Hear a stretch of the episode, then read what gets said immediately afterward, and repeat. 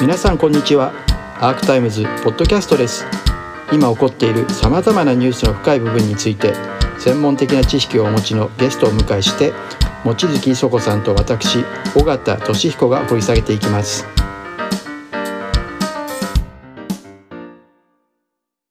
ちょっと整理したいのは高市発言の問題と石崎さんの姿勢の問題っていうのは明確にあって先ほどその内閣法違反であると石崎さんの担当外のことをやってたのが、そこはなるほどね非常に重要な論点だと思いましたし、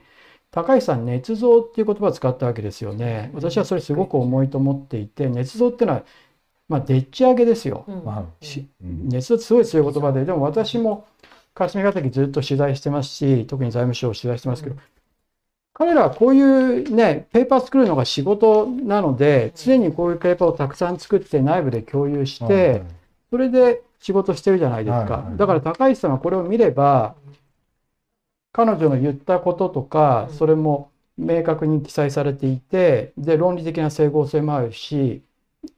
であの、小西さんまさに指摘されてますけど、その通りに高市さんは動いて答弁まで言ってるわけじゃないですか。それを捏造っていうのは非常に責任が重いし、そこはやっぱり本人が辞任してもいいと言ったんだからそれは政治家の言葉ですからそこは本当に考えるべきだしもしこれが捏造であるとすればこれ国家公務員法違反じゃないですか。そうですね。ね国家公務員あと刑法犯罪ですね。刑法犯罪。偽造行使罪ですから。だからどっちかしかないんで、ここはやっぱり突き詰めて関係者もまだたくさんいるわけですし、こうやってまあずっと安倍政権以来ですね菅さんが怪文書って言ったりとか、いろんなことが行われてきましたけど、多分その延長で捏造って言ったのかもしれないですけど、その発言の重みっていうのはちゃんと、ね、公務員が捏造するってことはありえないのでどちらか誰かがきちんとした責任を取らなきゃいけない話だと私は思うんですよね。これあの、まあ、高市四文書って私言ってるんですけど、高市四文書、まあ、特にあの平成27年の2月の13日のあの文書高市大臣レク模様っていうのがあるんですが、これにはあの当時あの高市大臣説明した安藤局長長潮放送制作課長あと西形さんってこの西形さんが記録の木って書いて、西形さんがこの大臣レクの結果の記録を、まあ、作った。でこれ実はですねあの、西形さんだけで作らないんですね。あの流しを今出していただきましたけど、流しを放送でこの方すごく立派な方なんですけど、あとまあさっきの安藤、まあ、愛すべきまあ、安藤。まあ、まあ、まあ、私の前の上司ですけど、あの、実はですね、この上の方に配布先って書いてあって、あの、桜井送信っていうのは総務資金官といって、郵政省、あ、総務省はあの、3つの役所が一緒になったので、事務次官級が3人いるんですよ。あの、肩書きの事務次官の人と、あと2つの役所の事務次官級の人がいて、まあ、この送信っていうのは事務次官級ですので、福岡さんと官房長、今林、あの、技術総括審議官、ですね、局長課長総務課長っていうまあ言うたら郵政省総務省の放送関係の最高幹部、うん、放送所管する旧郵政省の、またあの旧郵政省畑の最高幹部に配ってるわけですよ。で事務次官級に配るんですから、うん、あの西形さんっていうのは当時の放送制作家の一番偉い筆頭補佐なんですね、統括補佐。その統括補佐一人で大臣の発言の記録を任せないんですね。同席した課長もチェックし、で、安藤さんは、これ私も予算委員会でも言いましたけど、私上司なんで何回も何百回も安藤さんに文章チェックしてもらってるんで、自分が同席したレクは必ず自分でチェックして自分で直すんですよ。なるほど。だから、あの、この高市大臣のこの言葉遣い、一言一句がもう限りなく正確に再現されてるってむしろ考えるべき。圧倒的なある意味絶対的な正確性があのトップ官僚の3人によって担保されて、それで事務次官級に、これ、しかもこれなんかポストに入れてるんじゃないですこれ持って行って説明してるわけですよ。この重大な事件ですから。ちょっとお聞きしたいんですけど、はい、役所の人たちって録音したりもしてるんですか？かなり正確な言葉の言い方とか。大臣のレクに録音っていうのは普通はしない失礼なので、私はやってるの聞いたことはないし、他の政治家で録音っていうのは、あの、その、その官僚が一人の判断でやってるのはあるかもしれない。組織的に何々先生のところで録音しとけっていうのは、あ、一回議員になってから、国交省の官僚がポロッと録音機を落として、私の目の前で落として、で、で、あの、で、で、で、録音しちゃダメだよ、消しとけよって、あの、優しく言いましたけど、あの、あ、あの、他の役所は結構やってるかもしれないですね。あの、私のいた、旧、旧郵政の総務省は、録音っていうのを政治家相手にやったってそもそも私はやってないです。まあやっとこうっていうケースがあったかもしれませんが、うんはい、でもこんな風に捏造って言われたら録音でもして身を守るしか彼らなくなってくると思いますしそうですそうそう。いやあうんのふりかけでもそうでしたよね。なんか。だから、まあ、いろんな方おっしゃっていますこの安藤さんにしろ長潮さん西勝さんこの3人で作った文章であることは間違いないんですが、捏造する理由がないんですよね。だって捏造した内容をじゃあ事務次官級にだそういうこと政策がねうん。歪んでいっそうそう。てその言われたことを正しく理解しないはいでそのペーパーが回っていったらどっかで行き詰まるじゃないですか、はい。これはそういうことは起こってないわけですからそうそうこの一連ので。むしろこれは安倍総理も関与したかつ放送法の解釈を大きく、まあ、変える変える。という総務省の官僚にとってはもう自分がやる仕事の中で最大重要な難しい案件政治的にもね。あのその業務のその性質的にもですね法律であり総理でが来てるわけですからそれの記録文書を事務次官級に入れたり説明するの文章を作るにあたって捏造なんかするわけないです。うん。逆にもう国民にできるだけ事実を書いてあの自分たちのこの役所の最高幹部にちゃんと報告してかつ指示を仰ぐそのための文書なんですこれ。捏造って発言はやっぱり国家公務員という組織をこうは、ね、の信頼を破壊するような言葉だと思うんですよね。しかもただの文書じゃないんですよね。これあのただのこの課長レベルのなんか自分そうじゃない事務連絡とかの文書じゃなくてさっき言ったように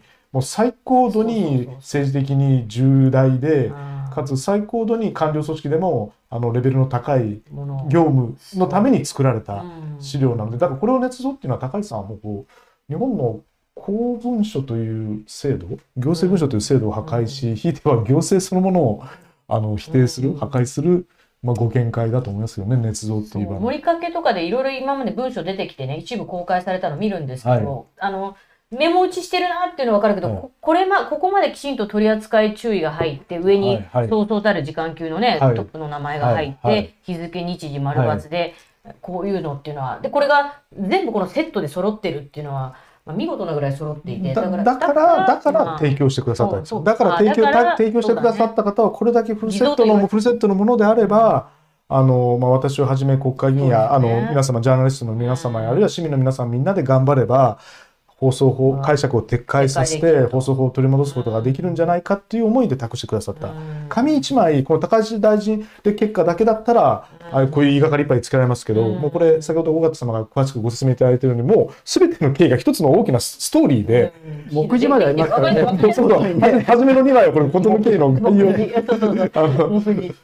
もうだからこれを全部捏造するんだったらこうなんかこうトロストイの小説一つ書くより難しいぐらいのそんな世界になるんだと思うんですけど。その放送法のそもそも論にちょっと入って入っていきたいんですけれど、はい。はいまあ、この「停波停波」っていうところで出てきて私その大正4年にできてるこの放送法ほあの電波三法の前身である無線電信法はい。っていうのがあってうんそこから始まってるんですよね。うん。で無線電信法っていうのも読んだんですけどそれはなんかもう墨で書いてあってあのただ船舶無線がどうだとかそういう話なんですよ。だけどそこにはいっぱいやっぱり停波みたいな話がたくさん出てくるんですうんそこには。だからそもそもは割とそういうでそのこれやっちゃいかんやっちゃいかんっていうまあうん。その無線はほらみんな船舶であれば生命の安全にも関わるのでうん。それをどう運用するかっていうのが書かれているものでそれがものすごく古くなっちゃったんで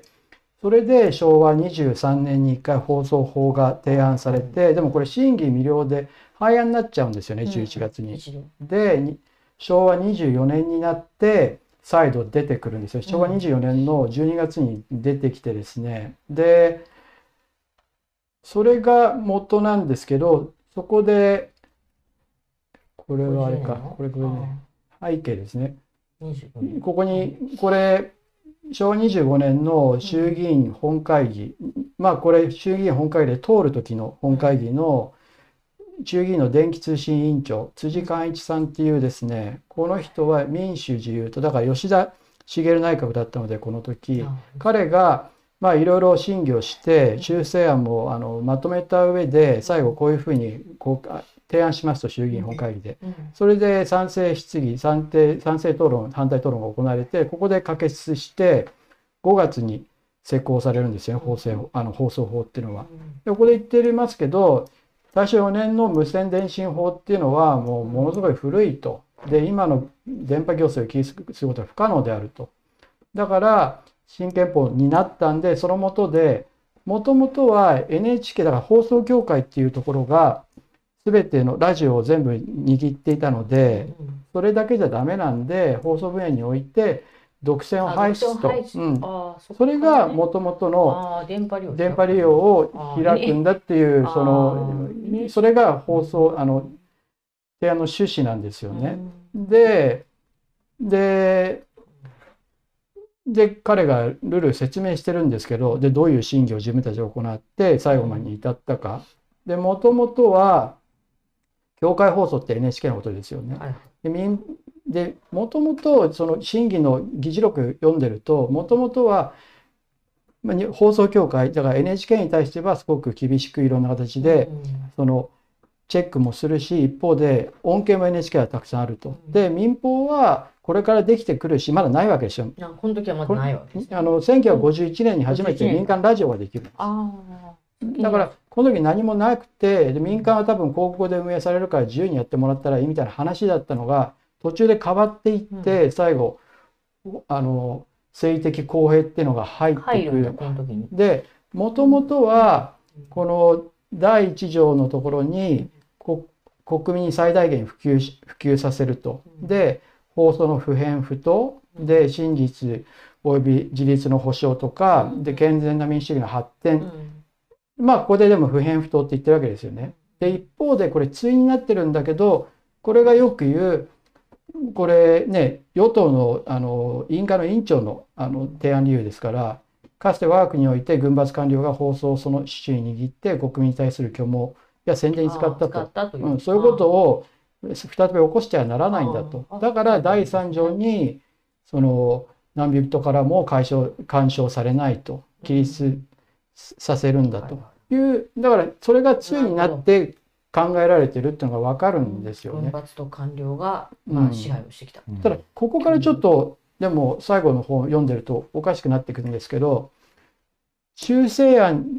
ここでは44条っていうのが出てきてでいわゆるラジオコードっていう言い方を彼らしてるんだけれどもそこに公安を害しないこと修正案においてはあ公安を害しない政治的に公平である報道は事実を曲げないでうん意見が対立していることについてできるだけ多くの論点を明らかにする4原則を持って起立することが適当だとして原案に対して修正を加えたって書いてあるんですよ。ここで言ってるんですよ。う。んで結構この放送法ってかなり興味興味持たれてた法案うでん23年に1回廃案になって24年に出てくると思ったら出てこなかった手ぐすね引いて待ってたのに出てこなかったっていう国会議事録が残っててその直後の12月に出てくるんですけど24年の。でもこうやって政治的なあのこれでも44条っていうのは NHK に対するものなんですよ。そういうことなんですね。で分けて分けられていてうんでも民法にもこの4原則は準用することにしましたと。うんででもっとここのにちょっとい意図政治の意図が入ってるってだからそこでももともとは民放は自由にするつもりだったんだけど、まあ、やっぱり NHK, NHK に政治的公平入れたから民放にも入れようやってなっって53条っていうのが入ったようなんですよね。これが今の4条になってるんですよ。でこれどっかの段階でし改正になったってことなんですよね小西さん。あの元の44条とか53条にあっただから政治的公平ってもともとは後ろ多分多分あの都道府県の単位の,、あの放送制度を作るときに、うん。多分改正して放送法あの一体化。あのおっしゃるように NHK のラジオが日本の放送のルーツであの特に戦前はそれで大本営大本営発表をやってしまっていたんですけど、それを戦後あの NHK のラジオ放送あとテレビ放送あと今おっしゃったようにこの民放っていうので二元体制って今でも二元体制って言うんですけど NHK と民放と。でそれを多分小あの都道府県のせんあの放送制度を作った時に一体化したんじゃないかなと。すみません。ちょっと私も今直ちにパッパッと言えないんですがただあの、まあ、ここに書かれている政治的に公平になることですとか意見が対立する問題についてはできるだけ多くの角度から論点を明らかにこれはあの今の4条放送法の4条の番組準則にそのまま来てるものなので、まあ、当時からこの4原則っていうのは、まあ、変わらず来てるんだろうなということなんだろうと思います。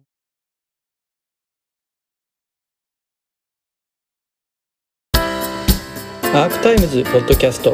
お聞きいただきありがとうございます他にも様々なエピソードがありますのでぜひお聴きください。